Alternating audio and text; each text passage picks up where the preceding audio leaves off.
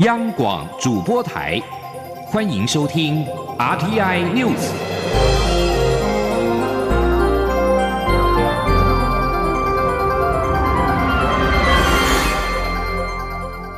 听众朋友您好，欢迎收听这节央广主播台提供给您的 RTI News，我是张顺祥。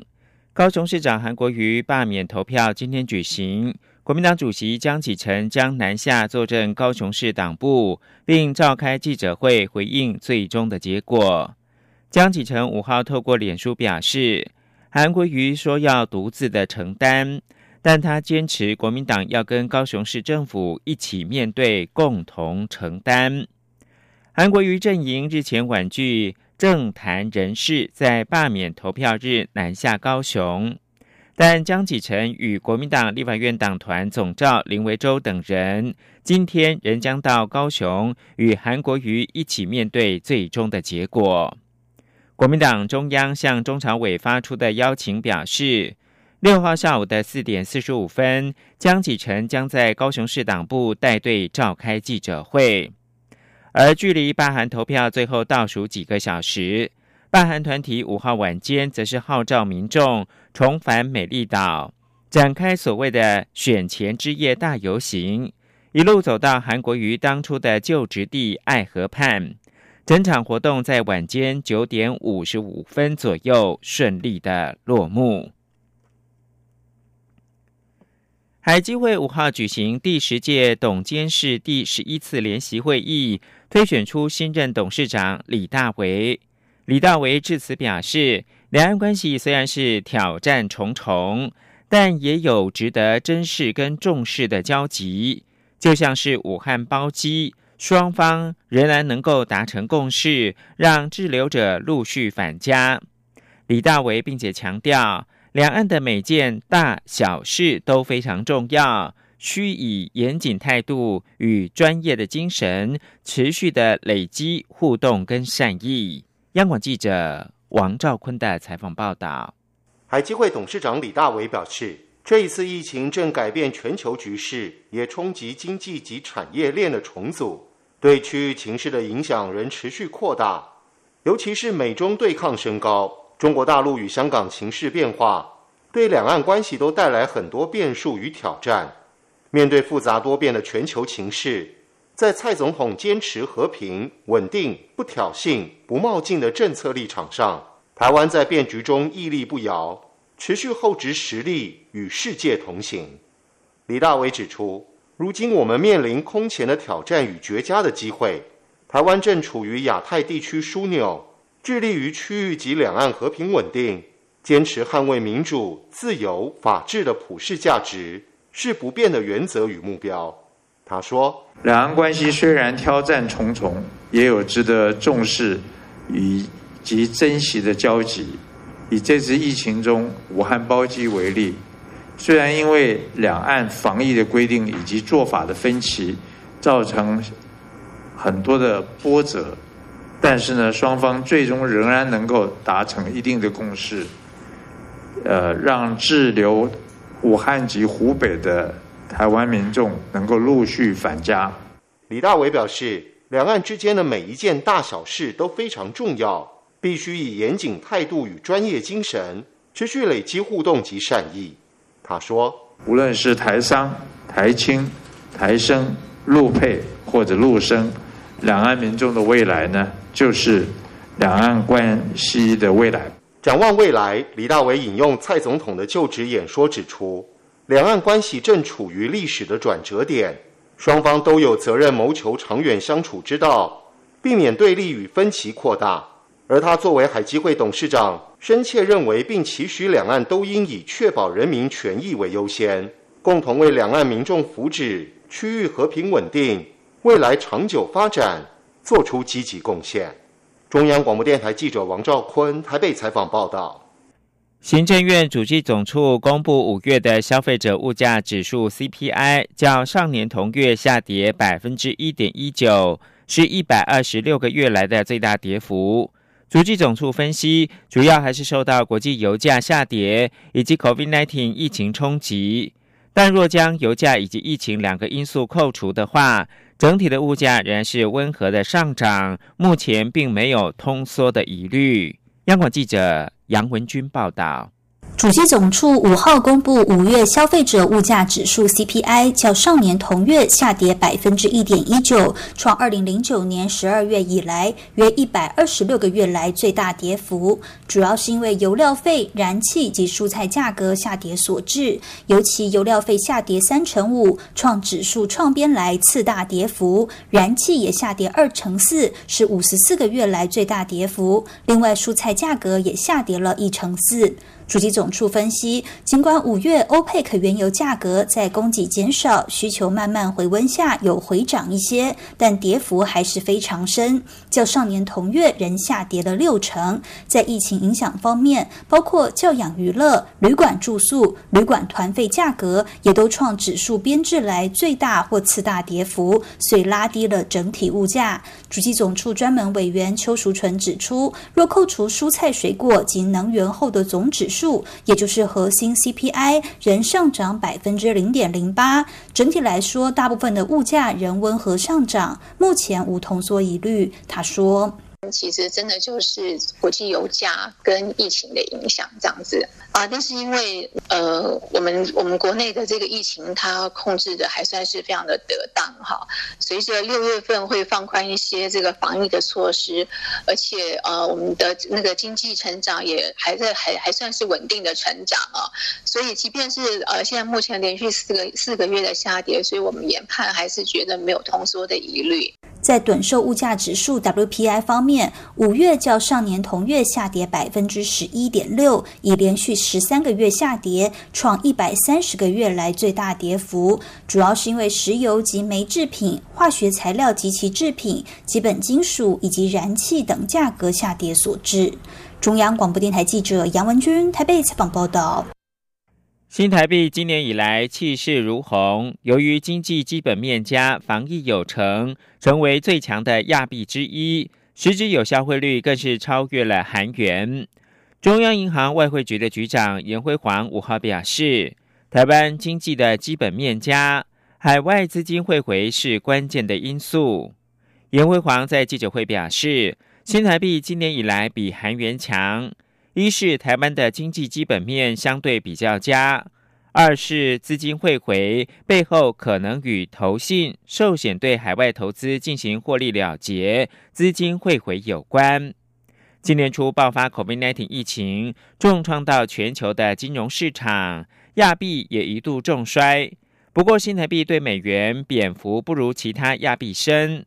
三月的下旬开始，台湾的股汇市更是上演绝地大反攻。如今台股站稳万亿关卡，新台币对美元五号收盘是收在二十九点八三九元，都创下了超过一个月的高点。记者谢嘉欣报道。美国最新就业数据表现不佳，美股涨跌互见，而亚洲股市则一反前一日走低格局，五号再度转强，激励台股开盘走高。在台积电、大立光等强势全指股的带动下，大盘一路震荡向上，中场守稳万亿关卡，收在一万一千四百七十九点，上涨八十六点，涨幅百分之零点七六。周线再度收红，大涨五百三十七点，指数也来到近三个月来的新高点。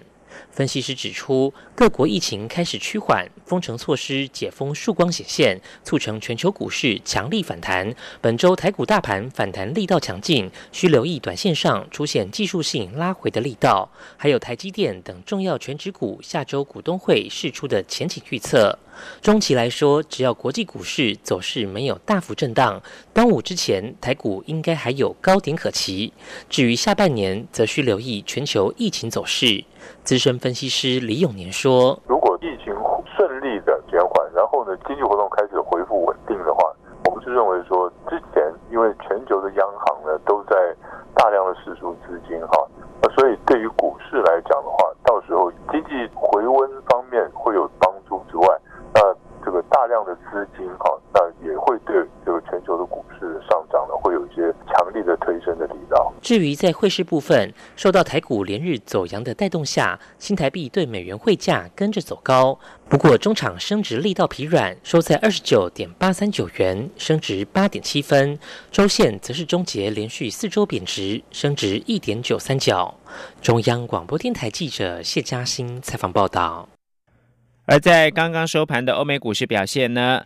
美股五号大涨，纳斯达克指数盘中一度创下历史新高。主要是因为美国公布五月的就业数据强劲，出乎预期，验证了股市近期涨势有所依据，而且证实美国的经济正在复苏。以科技类股为主的纳斯达克指数上涨了一百九十八点，或百分之二点零六，收在九千八百一十四点，盘中突破今年二月写下的收盘纪录之后，涨幅收敛，收在历史高点以下。而道琼工业指数中场是上涨了八百二十九点，或百分之三点一五，收在两万七千一百一十点。标准普尔五百指数上涨了八十一点，或百分之二点六二，收在三千一百九十三点。道琼工业指数跟标普五百指数分别距离历史收盘高点还差百分之八点三跟百分之五点七。至于在欧洲主要股市表现方面，五号呃五号是强劲的上涨的。伦敦金融时报白铜股价指数上涨了一百四十二点，或百分之二点二五，收在六千四百八十四点。法兰克福 DAX 三十指数上涨了四百一十七点，或百分之三点三六，收在一万两千八百四十七点。巴黎 CAC 四十指数上涨了一百八十五点，或百分之三点七一。收在五千一百九十七点。在油价的表现方面，受到石油输出国家组织与伙伴国延长减产，以及美国就业数据亮丽的激励，油价五号是上扬的，收在三个月的高点。纽约市场西德州中级原油的期货价格上涨二点一四美元，收在每桶三十九点五五美元。伦敦市场北海布伦特原油的期货价格上涨了二点三一美元，收在每桶四十二点三零美元。美国五号公布经济数据，表示由于二零一九冠状病毒疾病疫情封锁缓解，五月回增两百五十万个工作机会，而且失业率降低。总统川普五号对此表示，这是危机中开始复苏的征兆。美国劳动部最新公布的数据显示，这是美国有史以来就业增加最大纪录。五月的失业率自上月的百分之十四点七下滑到百分之十三点三。五号出炉的报告与经济学家最悲观的预测形成了强烈对比。经济学家曾经预估，美国有超过八百万人失业。失业率恐怕会攀升到百分之二十，或者是更高。十一月将竞选连任的川普立刻为这项就业数据喝彩，表示就业增加归功于政府迅速的援助以及推促企业重启营运所导致。美国运输部五号表示，在北京方面表达将要放宽和二零一九冠状病毒疾病相关限制，准许更多外国航班入境之后，美方将同意让中国的航空业者每周两班的航班赴美国。美国总统川普政府在三号宣布，由于北京在疫情大流行期间禁止美国航班。因此，计划从六月十六号开始要禁止所有的中国客机飞往美国。美国运输部在当时表示，美国航空公司要求自六月一号开始恢复客运的服务，但中国政府未能同意这项要求，违反了双方的航空协定。而美国运输部五号公布的这项修订之后的命令，将中国的航空公司。先前每周四个往返美中班机砍半，开放每家中国航空公司每周飞航美国两个航班，并且立刻生效。运输部表示，如果中国对美国的航空业者采取进一步的措施，美方已经准备就绪，将会再度的重新审视这项行动。我是黄宣荣医师，在国人团结努力下，武汉肺炎疫情获得稳定控制。提醒民众务必落实室内保持一点五公尺，室外一公尺。无法维持社交距离时，应佩戴口罩。另外，营业场所内可提供干湿洗手设备与量测体温，并采取实名制。只要个人业者都能落实防疫，集会即可不受室内一百人、室外五百人的限制。有政府，请安心。资讯由机关署提供。现在是台湾时间清晨的六点四十五分，又过了十五秒。我是张顺祥，继续提供新闻。日本防卫大臣河野太郎对中国国家主席习近平以国宾的身份访问日本一事采慎重态度。他说：“中国持续威吓台湾等地，中国公务船屡次航行在钓鱼台海域等举动，令人强烈的担忧。”日本首相安倍晋三原本计划邀请习近平在今年四月以国宾身份访问日本，但受到俗称“二零一九冠状病毒疾病”也就是 COVID-19 疫情影响而延期。河野五号在例行记者会上表示，等疫情稳定之后再做思考。身为对安全保障有责任的防卫大臣，会与其他政府官员好好的讨论此事。河野表示。即便有疫情，中国的国防预算仍然是增加百分之六点六。中国持续对台湾等地加强威吓行动，中国军机屡屡接近日本的领空，使得日本航空自卫队不得不紧急升空。中国的公务船频频的航行在钓鱼台海域，入侵所谓的领海，这些都是令人非常强烈担忧。日本时事通讯社报道。河野言下之意是，安倍政府有必要重新的思考，是否邀请习近平以国宾的身份访问日本。焦点回到台湾，三倍券七月十五号正式上路，行政院长苏贞昌视察中央印制厂，了解三倍券印制的情况。苏贞昌也在脸书放上教学影片，揭露三倍券七大防卫措施。教导民众分辨真伪。记者王维婷的采访报道。行政院长苏贞昌五号视察中央印制厂，了解三倍券印制情况。苏贞昌表示，全民热切期待三倍券，政府除了实现大家满满的愿望，也要让国人领到三倍券时，觉得经验有够赞。苏贞昌在脸书公布视察中央印制厂的影片，他表示，印制三倍券分秒必争，中央印制厂的工作也大增。他感谢央行总裁杨金龙以及其他同仁的协助。苏贞昌说：“全国民众都热切期待，我们国家振兴经济也有所期待，请总裁好好照顾全体员工，拜托大家把工作做好。那因为工作加班，应该给的激励奖金。”加班费等等，总裁都不要客气，因为只肯这样帮忙，都算是多出来的工作，而且拍戏，而且很感谢。行政院表示，苏贞昌今天了解三倍券印制流程，观看三倍券半成品的平凸版底纹票，以及观摩现场的票券裁切，并且透过看一看、摸一摸、转一转三个原则，了解如何分辨三倍券的真伪。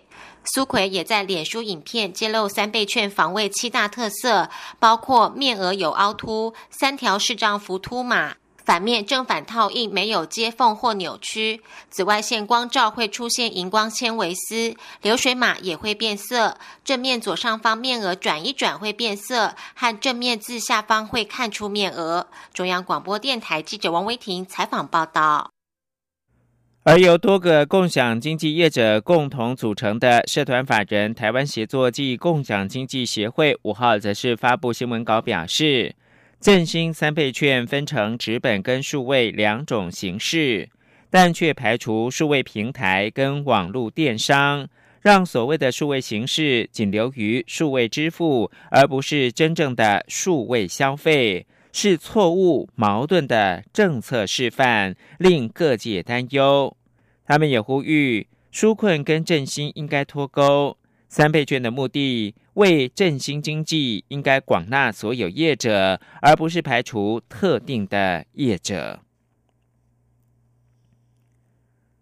中央流行疫情指挥中心宣布，台湾五号并没有新增 COVID-19 的确诊病例，确诊总人数仍维持在四百四十三例，而这也是台湾连续五十四天没有出现本土的病例。指挥官陈时中表示，国内没有新增确诊个案，显示本土的疫情稳定，而能够有如此精准的防疫成绩。陈时中认为，核心就是疾管署的防疫医师团队。疾管署长周志浩表示，防疫医师是结合了临床跟工位专业，欢迎具有专科资格的医师投入具挑战性的防疫医师的行列。请听记者肖兆平报道。中央流行疫情指挥中心指挥官、卫生福利部部长陈时中五号表示，没有新增 COVID-19 武汉肺炎确诊病例。目前国内确诊人数共有四百四十三例，累计有四百二十九人解除隔离。换言之，台湾已连续五十四天没有本土病例。为此，指挥官陈时中还是不忘提醒，要例行防疫新生活。他说：“好像在念在念经一样，每天都要念念过一次哈，因为这很重要，所以要不停的讲。我们希望建立这样子一个个人防疫的防线，好，能够让我们未来。”好，这样的疫情能够控制的更好。陈时中也特别提到，台湾精准防疫跟精准疫调的幕后英雄，也就是疾管署的防疫医师。目前有二十七人的防疫医师团队，在疫情期间不仅深入中国武汉实地访查，也要在第一时间对确诊个案抽丝剥茧。谈起印象最深刻的疫调经验。防疫医师苏家斌直说，是第十九案的白牌车司机案，因为到场疫调时，个案也因病过世，要对伤心难过又对疾病感到恐惧的家属进行疫调，心里也感到相当不舍。他说：“那在那个时光，因为家属又刚呃亲人过世，他的心情是非常不好的啊，非常沮丧的。那我们又要这样子一直问他一些问题，其实我们也是心有。”这个很很不舍哈，所以其实，在防疫的过程当中，这种意调其实从在在都是显示出需要这个家属跟啊接触者一起来。啊，配合我们。机关署署长周志浩进一步表示，防疫医师都有专科医师资格，他们负责临床跟公卫政策间的沟通，强调防疫医师比临床医师面对更多元的情况，欢迎新血踊跃加入。而指挥官陈时中也主动安排交错位置的梅花口罩队形，让防疫医师露脸合影。除了给防疫团队鼓励外，也呼吁有志公卫的医学生未来可以加入。防疫团队，中央广播电台记者肖兆平采访报道。台湾在这一波 COVID-19 疫情之所以能够成功超前部署实施边境管制跟入境措施，扮演关键角色。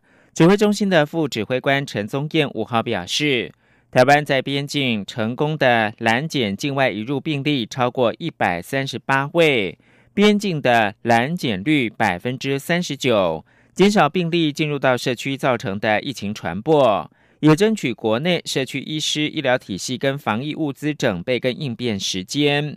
要感谢跨部会跟公司单位，大家齐心协力守护国人健康。不满行政院跨部会协调会议没有定出境外生返台时程，境外生权益小组五号下午前往教育部门口递交陈情信。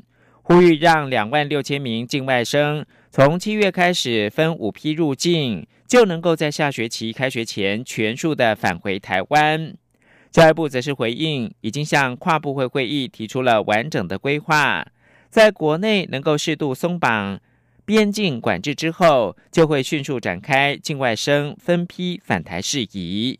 郑祥云、陈国维报道。防疫模范生，防疫模范生。顾好境外生，顾好境外生。